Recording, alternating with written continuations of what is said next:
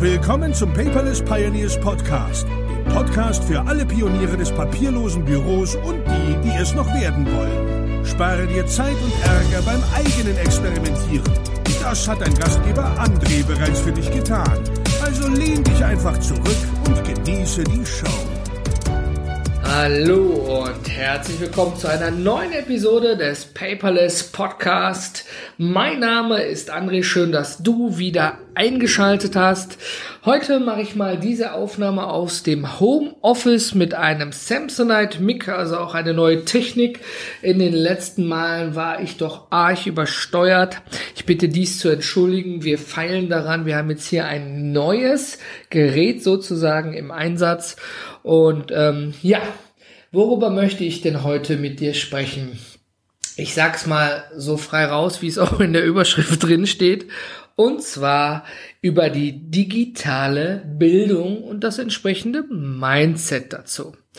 Aber bevor wir in dieses Kernthema einsteigen, möchte ich noch mal kurz ein kleines Recap machen zur PUC 01, also zur Paperless Unconference. Die war letzte Woche gewesen im Unperfekthaus im Essen. Da gab es bereits schon am Freitag eine Episode, die online ging mit einigen Teilnehmern. Vielen, vielen Dank dafür nochmal und ein generelles Dankeschön an alle Teilnehmer, die zur ersten Paperless Conference, äh, Unconference überhaupt gekommen sind. Ähm, wer den Podcast hier verfolgt, weiß, wie dieser Gehirnfurz entstanden ist. Also aus diesen Gehirnfürzen oder Blitzideen sind ja jetzt im Prinzip schon die Paperless Conference, nee, erst die Paperless Community, dann die Conference und äh, die GmbH und äh, ja, irgendwie passiert alles aus, aus Gehirnfürzen bei mir. Aber kurz und knapp, ähm, wie war es denn für alle, die nicht dabei waren oder sich unsicher waren, ob sie überhaupt kommen sollten?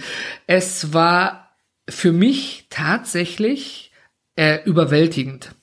Und ähm, das du musst dir vorstellen, ich komme ja aus einer organisierten, strukturierten Welt. Ja, ich kann Chaos, kein Problem, aber so digitale Abläufe, da äh, haben wir gerne Struktur drin, das muss passen.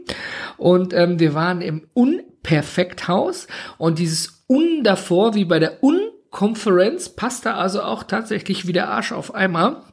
Denn als ich da morgens um 8.30 Uhr angekommen bin, ähm, ja, war gar keine Konferenz da. In unserem Saal oder in unserem äh, gemieteten Raum war eine Hochzeitsfeier geplant. Aber draußen standen wir zumindest auf dem Monitor angeschlagen im gleichen Raum wie die Hochzeitsfeier. Nachdem dann der entsprechende oder die entsprechende Verantwortliche da war, ähm, konnten wir das dann schnell aufklären. Es hatte eine Überbuchung stattgefunden. Es war also nicht unser Problem. Und äh, mir wurde dann auch sofort weiter geholfen. Dann gab es wieder organisatorische Probleme, ja, aber die konnten wir auch wieder lösen. Und irgendwann war es dann so, dass äh, wirklich alles geregelt war. Für die Teilnehmer und Teilnehmerinnen, die da waren und das mitgekriegt haben am Rande, ähm, wenn das eine normale Konferenz wäre, dann ähm, Boah, da hätte ich, glaube ich, geschrien und äh, Leute zusammengeschissen, weil es gar nicht geht. Aber dadurch, dass es ja eine Unkonferenz war, haben auch die Teilnehmer zumindest den etwas holprigen Start im Gebäude. Was, wo, wann, wie, wann kann ich zum Essen, welche Getränke kann ich nehmen, bis das alles geklärt war, haben sie es tatsächlich mit Humor genommen und zu mir gesagt, ich sah wohl scheinbar gestresst aus.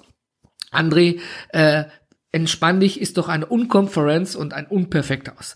Da aber nochmal auch ein kleines Shoutout an das Team vom Unperfekthaus. Sie haben dann trotz des internen Chaos äh, alles geregelt bekommen und ähm, ja, die Konferenz konnte stattfinden. Und ganz klassisch ähm, ich hatte zwar den Laptop bei und Beamer dran und wir hatten auch einen Flipchart vor Ort gehabt. Tatsächlich, ja, wir sind ja alle keine Fanatiker. Ähm, da gingen eben viele Dinge dran, die wir machen konnten und auch die Teilnehmer, die haben sich und wirklich, ähm, wie sagt man, ähm, beteiligt, also auch teilgenommen, nicht nur teilnahmslos irgendwo in der Ecke gesessen und, und zugehört, sondern wirklich, es waren Personen vorne, der Max zum Beispiel, der Sebastian war zum Beispiel auch vorne und äh, die haben vor der Gruppe gesprochen. Wir waren äh, angemeldet, waren glaube ich knapp 21, 22 Personen. Und äh, bei der äh, Anmeldung zur PUC eigentlich im Gebäude hieß es damals noch, naja, wenn du deine erste Unkonferenz hast und kriegst zehn Leute zusammen, dann hast du was gekonnt. Wir haben 20 angemeldet und ich glaube 16 waren da gewesen. Das war also völlig in Ordnung. Schade für die Leute, die es nicht geschafft haben, aber das hat man ja immer, dass äh, Leute quasi ihr Ticket dann nicht in Anspruch nehmen, weil es irgendwie aus irgendwelchen Gründen dann doch nicht passt.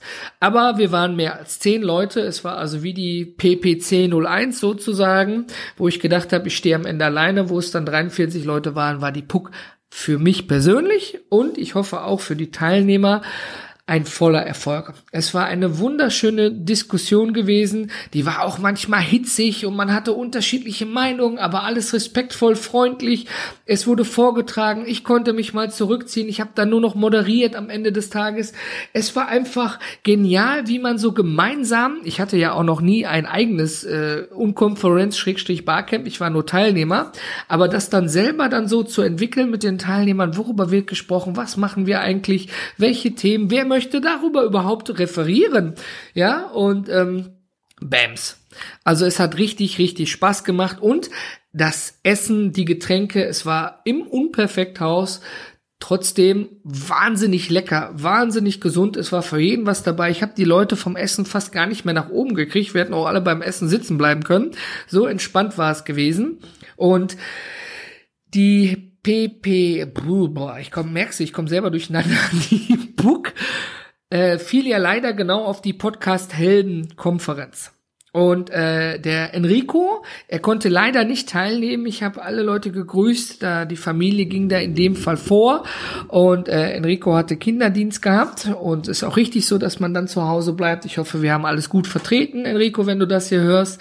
Und ähm, der hatte den Gordon gechallenged, dass er doch ein Livestream mit uns macht, also die Puck mit der PHK miteinander zu verbinden.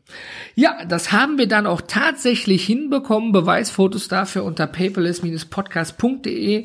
Gordon Schönwelder hat mal in der Pause bei sich, weil wenn er selber als Veranstalter da ist, geht's nicht. So hat er die Pause genutzt, hat er sich bei uns über Zoom in die Videokonferenz reingeschaltet und ähm, hat dann eben ein paar Minuten auch ein Thema über das Podcasting natürlich referiert, die Do's und Do-Nots. Also der Gordon hat seine Challenge erfolgreich bestanden bestanden. Enrico und ich, wir haben ja eine längere Challenge. Wir müssen den Quertalk vom Gordon ja noch äh, bis zum Ende des Jahres pünktlich im Monat ausliefern. Da sind wir noch dran. Aber Hochachtung dafür an dich, Gordon, dass du das geschafft hast, trotz der eigenen Veranstaltung, was ja schon als Veranstalter stressig genug ist. Und wie du dir jetzt, lieber Zuhörer, lieber Zuhörerin, wahrscheinlich denken kannst, ja, da die Puck ein Erfolg war, gibt es natürlich auch eine Puck 02. Ja, und die wird nächstes Jahr 2020 am 15.05. stattfinden. Das ist ein Freitag, 15.05. von 9.09 Uhr bis 17.09 Uhr. Und rate mal wo? Da, da, da, da natürlich im Unperfekthaus. Ja, wir haben wieder das Unperfekthaus bekommen, weil drumherum war es ja doch irgendwie perfekt. Es war super cool. Und ähm, die Tickets, die ersten Tickets sind tatsächlich auch schon verkauft. Vielen, vielen Dank dafür, obwohl das ja noch ein Jährchen bis dahin ist. Und ähm, wir sammeln auch gerade Teilnehmerstimmen entsprechend ein für die Website, damit man sich ein Bild schaffen kann. Am besten ist mir so hängen geblieben, nicht am besten, aber was mir so hängen geblieben ist, war der Sebastian beim Essen. Der hatte gesagt, gesagt, hör mal, er ist ja eher als Privatperson unterwegs, hat auch viel für, wir haben auch ein paar Business-Themen besprochen viel fürs Unternehmen mitgenommen, aber ihn hat es immer so gehindert daran, ein Ticket für die Paperless Conference zu kaufen, weil das eben sehr businesslastig ist. Und dieses entspannte, agendafreie Netzwerken äh, quasi auf der Book, auf der Paperless Unconference, äh, sagt er, das hat ihn angesprochen und äh, vom Preis-Leistungs-Verhältnis 29 Euro den ganzen Tag über Verpflegung, ja, alles mit dabei. Äh, da kann man, ist auch No-Brainer am Ende des Tages, hat er gesagt. Und dadurch, dass er da so begeistert war, ähm, hat er gesagt, hat er jetzt sogar tatsächlich Interesse, doch zur eigentlichen Conference zu kommen. Also Sebastian hier, fühl dich gechallenged, wenn du diese Podcast-Episode hörst. Ja, ich freue mich, wenn du dann dort auch erscheinst. Also, unter paperless-unconference äh, sind die Tickets bereit, wenn du dir dein Ticket sichern möchtest. Die Ticketanzahl ist aufgrund der Raumgröße limitiert. Ja, ähm, also warte nicht zu lange. Und wie gesagt, nächstes Jahr, 15.05. 2020 im Unperfekthaus im Essen, die Puck 02. Gut, jetzt habe ich zehn Minuten, obwohl ich eigentlich nur fünf wollte, ein Recap von der Puck gemacht. Jetzt geht's tatsächlich einmal ans Eingemachte und zwar um digitale Bildung.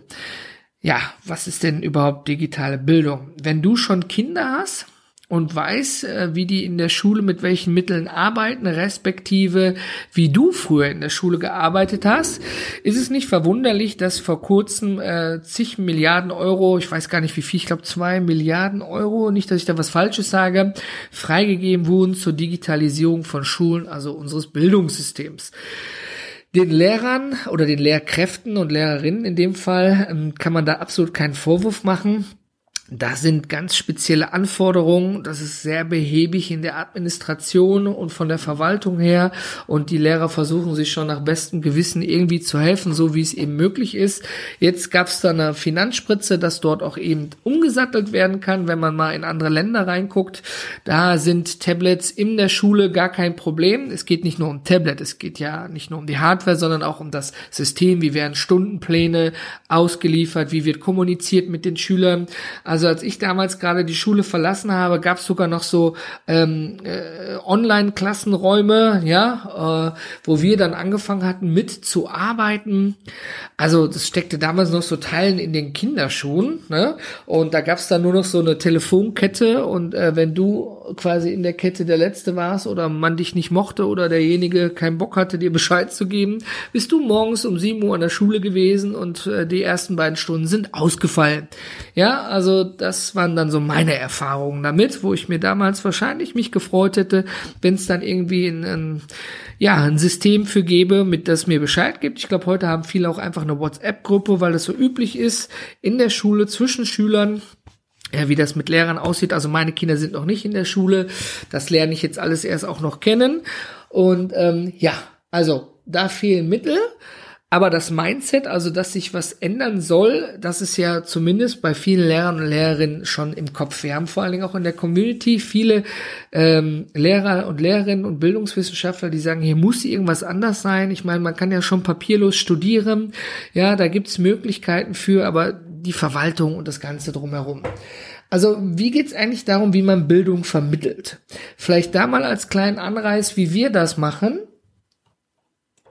wenn wir in Unternehmen einen Workshop halten, also ich meine keine Keynote irgendwie, sondern einen richtigen Workshop, wo die Mitarbeiter mitmachen müssen, dann haben wir ja erstmal zum ersten Teil Wissen transferiert. Dann ist es aber so, ähm, das Wissen, damit wir sicher gehen, dass es auch haften bleibt, haben wir dann zum Beispiel das Video Learning da drin. Ja, also es gibt ja dieses Flip the Classroom Prinzip und ähm, das ist noch ein bisschen ein anderes Prinzip, aber bei uns geht es darum, dass wir dann die im Workshop vermittelten Inhalte in so Videohäppchen, weißt du, so fünf bis zehn Minuten Videos haben, in chronologischer Reihenfolge, dass der Mitarbeiter dann einen Zugang dafür bekommt und dass er dann gucken kann, ach, wie ging das nochmal? Ach, wie konnte ich nochmal das machen und wo finde ich im Prinzip das? Das bedeutet, wir geben dann sozusagen noch das Rüstzeug mit, dass man da noch reingucken kann. Und bei uns ist es auch so, dass ähm, wir tatsächlich feststellen können, wer hat geguckt und wer hat nicht geguckt. Weil wir machen immer einen Kick-Off-Workshop, ja, da starten wir mit, dann haben wir eine Betreuung in diesem Video, mit diesem Videomaterial per E-Mail, per Telefonsupport, ja, oder im persönlichen Kontakt. Und danach haben wir dann natürlich noch einen Workshop und ähm, da werden dann eben die Inhalte wie in so einer Prüfung abgefragt und dann werden erweiterte Inhalte vermittelt. Das heißt, man kommt also nicht darum rum, auch was damit zu machen. Weil leider kennen wir das, dass es ganz häufig so ist, dass Leute irgendwelche Workshops, Schulungen, Mitarbeiter oder sonst irgendwas, also die Mitarbeiter mitmachen und ähm, ja, dann aber da nur, ja, entweder begleitetes Lesen machen oder ihre E-Mail checken oder Solitär spielen. Am Ende sagen, jo, ich bin jetzt Social Media Manager, hat 1500 Euro gekostet, ähm, aber äh, noch nicht mal die Anmeldung bei Facebook hinkriegen, weil sie sich tatsächlich gar nicht dafür interessiert haben, sondern einfach nur froh waren, nicht arbeiten zu müssen. Weil tatsächlich, es gibt Menschen, die freuen sich in den Workshops, dass sie was Neues lernen. Und wie so oft im Leben gibt es auch Menschen, die sich eben nicht freuen, neue Dinge zu lernen, die quasi, äh, ja, Liebe liebevoll gesagt in Teilen dazu gezwungen werden. Und ähm, es bedeutet also, die Digitalisierung bedeutet dabei, dass man dem Mitarbeiter auch das Rüstzeug an die Hand gibt. Weil was machen wir denn eigentlich? Ähm, wenn ich, wenn ich mir einen neuen Drucker, ja, Achtung, Ironie, wenn ich mir einen neuen Drucker kaufen möchte, dann schaue ich mir ja erstmal Bewertungen an, ne, zum Beispiel bei Amazon und schaue da, was sagen sie gut, schlecht, mir ist das aufgefallen und dann gucke ich mir höchstwahrscheinlich, die Reihenfolge ist jetzt auch egal, vielleicht mache ich das auch zuerst, gucke ich mir YouTube-Videos an. Ja, dann gibt's dort diese Do-it-yourself oder Erklärbei-Videos oder Unboxing-Videos, da gibt's so viele Millionen Videos, aber da gucke ich mir da mal so in, in Etappen immer so kurz an, ja, passt das, kann ich das, wird ihr das, wird das passen, wo sieht jemand die Probleme, weil ich möchte ja nicht nur hören, was gut läuft, ich möchte auch hören, was nicht gut läuft. Weil wenn ich mir jetzt vorstellen, ich würde ähm, Briefumschläge, dieses C4 oder C5-Format, was es glaube ich ist, ausdrucken, äh, bedrucken, äh, dann muss ich ja auch den Drucker dafür einstellen können. Der, der müsste das einziehen können und solche Dinge. Das bedeutet, ich informiere mich. Das klappt im Privaten, weil man da eigentlich ja die Zeit äh, nicht in Geld reintauscht, eigentlich recht gut. Ja, da kann ich ja mal drei Tage lang abends mit einem äh, Hopfenschorle mir YouTube-Videos angucken und mir Material sammeln, um dann die beste Entscheidung zu treffen. Wenn ich mir das jetzt aber in, in dem Bildungsbereich, in der, in der Schule vorstelle, da geht's eben nicht, weil in der Schule hat man einen straffen Zeitplan, den man privat nicht hat. Ja, oder im unternehmerischen Bereich, wenn ich dort Bildung oder Weiterbildung vermitteln möchte, was sind die teuersten Kosten? Lohnkosten natürlich, ne? Und es gibt tatsächlich Unternehmen, die lassen dann ihre Mitarbeiter so, wir wollen jetzt äh, OneNote benutzen, weil wir jetzt seit kurzem Office 365 haben. Und ähm, ich würde mal vorschlagen, äh, ja, paar YouTube-Videos und dann kannst du das. Und dann sagt der Mitarbeiter, ja, okay, gucke ich mir an. Und äh, ich bin aber der festen Überzeugung, zehn YouTube-Videos sind keine Mitarbeiterschulung. Ja, da kann man durchaus viel mitnehmen. Ja, aber das ist immer so das Grundprinzip, ja. Wenn ich ein Haus bauen will, brauche ich ein passendes Fundament. Das muss vorbereitet werden. Dann wird da der Beton gegossen. Ja, der muss fest sein, solide sein. Dann baue ich meine Wände drauf und dann baue ich das Dach drauf. Also was ich meine, ich muss die Basics einer Software beherrschen. Ja, okay, kann ich mir ein paar Videos drüber angucken. Ja, aber danach kommt es dann, wenn ich diese Basics beherrsche, kommt nämlich der wichtigste Punkt, wie passe ich diese Basics auf meine Anforderungen, die ich im Betrieb oder im generellen Bereich habe, überhaupt um? Wie mache ich den Workflow? Wann mache ich mir am besten zum Beispiel Aufgaben in OneNote und verknüpfe die mit Outlook und all solche Dinge? Also der Workflow. Nicht umsonst fragen viele Menschen im Internet, ja, wie macht ihr das denn? Oder simple Frage, wie sieht denn eure Notiz- oder Ordnerstruktur aus? Äh, weil mit so einer weißen Wand anfangen ist nicht so einfach. Ja, und da geht es eben darum, dass man dann auch den Mitarbeitern entsprechend Zeit gibt und sie entsprechend auch schult. Ja, natürlich kann ich, kann ich mir auch 1500 Euro sparen, um Social Media Manager zu werden äh, weil ich sage, ich äh, beschäftige mich damit einfach selber. Entweder mache ich das in meiner Freizeit, weil ich äh, keine Freunde habe und sowieso Langweile habe, oder weil es ein Hobby von mir ist und ich es zum Beispiel ehrenamtlich mache für meinen Verein, ja, mich da quasi reinknie, ja, weil ich da meinen Verein quasi mit wieder weiter nach oben pushen möchte, neue Mitglieder gewinnen über die Social Media, junge Mitglieder, was weiß ich. Oder ich muss es im betrieblichen Rahmen machen, und da muss ich aber auch eigentlich meine reguläre Arbeit machen.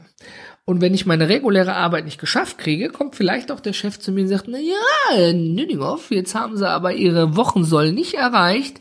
Jetzt müssen wir noch mal darüber sprechen. Also, wichtig ist, digitale Bildung, ja, und das passende Mindset müssen natürlich zusammen sein. Man muss erstmal Bock haben, etwas anders zu machen. Und wenn man selber noch keinen Bock hat, ja, dann kann man sich auch durch andere motivieren und inspirieren lassen. Das muss nicht mal ein externer Berater vorne sein, sondern das können auch die eigenen Kollegen und Kolleginnen sein. Ne? Wie oft sagt jemand zu mir, hey, guck mal hier, ich habe da eine neue App gefunden, schau dir das mal an. Und da kann ich ja immer noch selber entscheiden, ob ich das tun möchte oder am Ende des Tages nicht. Also das Mindset ist das eine und da muss natürlich auch die die die die Weitervermittlung dieser Wissenstransfer stattfinden. Also dieses klassische, ich stehe vorne, ich mache Labarababa, dann schreibt man sich Notizen und nimmt die mit. Das ist ja so dieses schulische, ja. Aber ähm, da muss ich meine Ordner wälzen. Funktioniert seit Jahrtausenden keine Frage. Wenn ich jetzt aber an digitale Bildung denke, ja, dass ich zum Beispiel dann mir auch digitale Notizen machen, die ich digital durchsuchen kann. Also ganz einfach, ich muss keinen Ordner wälzen. Welchen von meinen zehn Ordnern war das denn? Ich gebe oben jetzt ein Social Media, dann habe ich da meine eigenen Notizen, dann habe ich da zum Beispiel die Kursunterlagen mit dabei. Ja, und wenn der Anbieter es bereitstellt, habe ich vielleicht sogar noch ein Login und kann mir noch mal Videos angucken. Wie melde ich mich bei Facebook an? Wie verknüpfe ich Twitter? Und all solche Dinge. Das heißt, das ist natürlich so ein, so ein, so ein All-in-One-Paket. Also von diesem klassischen, ich setze mich in einen Raum, ich gucke mir einen Flipchart, eine Präsentation, ein Whiteboard, eine Tafel an, ja, und erarbeite etwas. Das kann man ja verknüpfen mit digitalen Medien. Also quasi, dass wenn ich diesen Raum verlasse, ich dazu befähigt bin, mich selber nochmal in diesen Wissenstransfer, der ja meistens überwältigt, wo man gar nicht alles mitnehmen kann, äh, nochmal in meinem eigenen Lerntempo nacharbeiten kann. Also digitale Bildung bedeutet für mich, dass ich diese Sachen miteinander verbinde und dann in meinem eigenen Tempo weiterlernen kann und mir Informationen an einer passenden Stelle zusammensuchen kann und eben nicht äh, in meinen Papiernotizen, dann eben noch in der WhatsApp-Gruppe was geschrieben wurde, äh, dann eben noch irgendwie da bei Google und wie war das nochmal und dies, das, jenes. Ich weiß, das ist ein, ein hoher Anforderungspunkt, aber es ist ja im Prinzip digitale Bildung, könnte man ja auch einfach mal, ich glaube, der umgangssprachliche Begriff ist E-Learning, elektronisches Lernen. Darunter verstehen viele tatsächlich dass man einfach eine Online-Plattform hat, wo man sich anmeldet und wo man Frage-Antwort-Spielchen spielt. Ja? Und dann ist das E-Learning. Okay. Wenn ich da jetzt aber zum Beispiel ein Video drin habe, wie erstelle ich eine Notiz in OneNote, um beim Beispiel zu bleiben? Ja? Oder wie lege ich eine Struktur in unserem Datensystem an? Whatever. Und nach dem Video, um das nächste, um die nächste Lektion überhaupt zu schauen, wird zum Beispiel ein Wissensquiz abgefragt. Ja? Einfach zwei, drei Fragen, um sicherzustellen, dass derjenige auch verstanden hat, worum es geht. Und das Schöne ist, bei YouTube-Videos, da kann ich vorspulen. Ja, zu dem Bereich, der mich interessiert, wenn ich einen Teil schon weiß. Natürlich gucke ich von Anfang an, wenn ich noch gar kein Grundwissen habe. Aber wenn ich mir jetzt vorstelle, ich bin ein, ein, ein Mitarbeiter, ich hatte jetzt eine Schulung im, beim Beispiel im Social Media Bereich und ähm, ich habe nicht so richtig zugehört und Bock habe ich vielleicht auch gar nicht gehabt und eigentlich war ich mit meinen Gedanken eigentlich schon ganz woanders. Zum Beispiel in meinem Urlaub ist ja mein gutes Recht und dann knallt der Chef mir noch so einen Social Media Kurs da rein, den ich machen sollte. Aber ich habe ihn gemacht, Chef hat bezahlt, ist nicht mein Geld, interessiert mich nicht. Ja? Und ich, ich sage das bewusst überspitzt. Also ich möchte damit niemanden irgendwie äh, angreifen, aber ich sage es natürlich bewusst überspitzt. Ähm, jetzt hat der Chef dafür viel Geld bezahlt und ist dann im guten Glauben, dass natürlich der Mitarbeiter dann in den zukünftigsten Wochen die Social Media Kanäle betreut. Dafür hat er ja den Kurs gemacht, dass es eben mehr Wissen ist als Grundwissen, wie poste ich bei Facebook, sondern wie verknüpfe ich Dinge miteinander, wie mache ich einen Redaktionsplan, was sind die besten Zeiten, wie sind die Bilder dafür, was kommt besser, Bild, Video oder Text und all solche Dinge.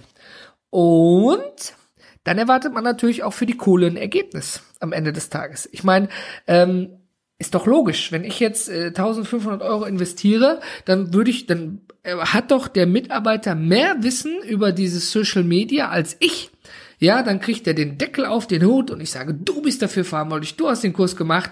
Ja, und dann habe ich da mein bestes Vertrauen drin, dass er das eben entsprechend umsetzt, weil er kann es ja besser als ich. Er hat ja dafür dann entsprechend einen Kurs gemacht. Ich darf mir da natürlich auch nicht anmaßen, äh, dass ich es besser könnte. Dann müsste ich den Kurs ja vielleicht selber besuchen. Aber wenn ich dann eine eine E-Learning, eine digitale Bildungsplattform, wie auch immer, den Mitarbeiter, der, also der Mitarbeiter zur Verfügung gestellt bekommen hat und er kann dort Videos gucken, kann sich tatsächlich noch mal in seinem eigenen Tempo nachrüsten, weil er vielleicht mit den Gedanken woanders war, ne, dann ist es doch eine feine Sache. Vor allen Dingen kann man in solchen Systemen auch zum Beispiel einstellen, dass Videos nicht übersprungen oder vorgespult werden können.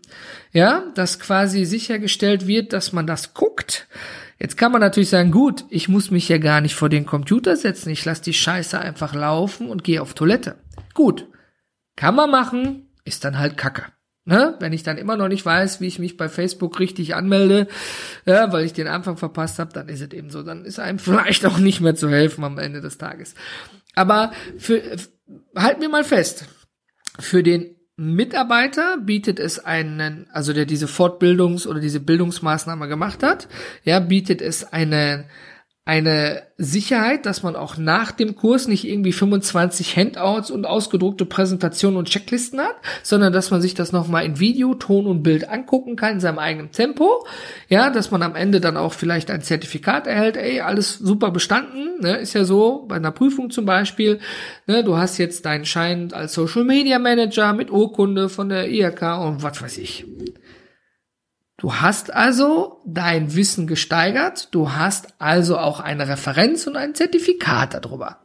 Ja, derjenige, der das für dich bezahlt, der kann in dem Fall dann auch sicher gehen, dass du das Wissen, was du dort bekommen hast, was transferiert wurde, dass das verstanden wurde und dass du dann auch da nochmal immer reingucken kannst. Weil wie ist es, früher macht man irgendeine Fortbildung, ja, und dann hat man irgendwelche Unterlagen und frag dich mal selber, wie oft hast du in die Unterlagen reingeguckt? Wenn der, wenn dieser Kurs mehrere Tage oder Wochen ging, dann nochmal kurz vor der Prüfung wahrscheinlich. Ne? Also ich kenne mich da ja selber auch ganz gut. Ich nehme mich da ja nicht aus der Gleichung raus. Ja, also das bietet den Vorteil für den Mitarbeiter. Er hat quasi einen Honeypot, wo er immer wieder reingreifen kann, um sich neu wieder zu versorgen, wenn irgendwas verloren geht. Ja, quasi ein Wissenswiki, in welcher Form auch immer. Und ich als, als Auftraggeber, der den Mitarbeiter zum Beispiel dahin geschickt hat, habe eben den Vorteil, dass ich sehen kann, ja, ähm, wenn mir rapportiert wird, derjenige hat seine Sachen ordentlich gemacht, der hat die Prüfung bestanden, dann kann ich sicher sein, er hat verstanden, worum es ging und er kann es auch umsetzen, hat also für beide Seiten Vorteile, äh, Vorteile. Das kann man natürlich nicht pauschal auf das Schulsystem umwenden. Ja, äh, im Schulsystem ist mir so ein Bild vor Augen geführt nochmal, wo ich glaube ein Wal, ein Elefant, ähm, ein Affe und noch irgendein anderes Tier da sitzen und vorne steht ein anderes Tier und ähm, sagt jetzt, äh, alle müssen auf Bäume klettern. Also unser Schulsystem ist ja tatsächlich veraltet und da werden ja alle in, in eine Form gegossen. Da geht's nicht darum, wer hat welche Stärken, wer hat welche Sch äh, Schwächen, wen muss ich fördern, wer tut sich besonders vor, ja, dass der Wal natürlich nicht auf den Baum klettern kann, ist klar und der Affe unter Wasser nicht die Luft anhalten kann. Aber jeder auf seinem Gebiet irgendwie äh, Experte ist. Aber unser Schulsystem ist ja darauf basierend aufgebaut. Korrigiere mich bitte, wenn du Bildungswissenschaftler oder Lehrer bist. Ja, schreib mir gerne unter paperless-podcast.de deine Ansicht dazu, ob du das System toll findest oder nicht oder was du verbessern würdest. Nach meiner Ansicht wird man in so eine in so eine Gussform reingegossen. Man egal, ob man ob man es kann oder nicht, man muss mit dem Stoff mithalten und wenn man es nicht schafft, wird man ausgesiebt wie, wie das Spaghettiwasser und muss eben auf eine andere Schule gehen, obwohl man vielleicht nur in Mathe Probleme hätte, aber den Rest vielleicht geschafft hätte. Und ähm, es gibt natürlich auch immer Leute, die nicht wollen oder Jugendliche, die, die noch nicht den Draht dazu haben, was sie sich damit versauen, keine Frage. Aber das ist ein System für alle pauschal. In anderen Ländern gibt es ja tatsächlich individu individuelle Förderung und, und Schulsysteme, die äh, nicht auf diese Masse und alle wie Roboter rein und die Roboterbiene geht wieder raus, sondern wo auch wirklich individuell darauf geschaut wird, wen kann ich wo fördern, ja, wen kann ich wo stärken. Also das sind so äh, Schulsysteme, die ich bevorzuge. Da ist Estland und Dänemark zum Beispiel ganz weit vorne und auch was, de, was die digitalen Möglichkeiten angeht. Ja, dass sich die Schule zum Beispiel keine ISDN-Leitung teilt. Ich meine, das sind ja äh, wie sagt man, gebäudetechnische Probleme am Ende des Tages. Äh, aber dafür wurden ja schon äh, Milliarden bereitgestellt, dass man da eben was Gutes tun kann in unserem Schulsystem. Also, jetzt haben wir Schule, Mitarbeiterführung und ein Recap der PUC 01. Ähm, wenn du Bildungswissenschaftler, Lehrer bist oder Teilnehmer der PUC und wenn du mir gerne einen Kommentar hinterlassen möchtest, dann schau unter paperless-podcast.de in diese Episode rein. Würde mich freuen, wenn du mir was da lässt, dass wir da in die Diskussion gehen. Und ansonsten denke ich, bin ich für heute einmal raus.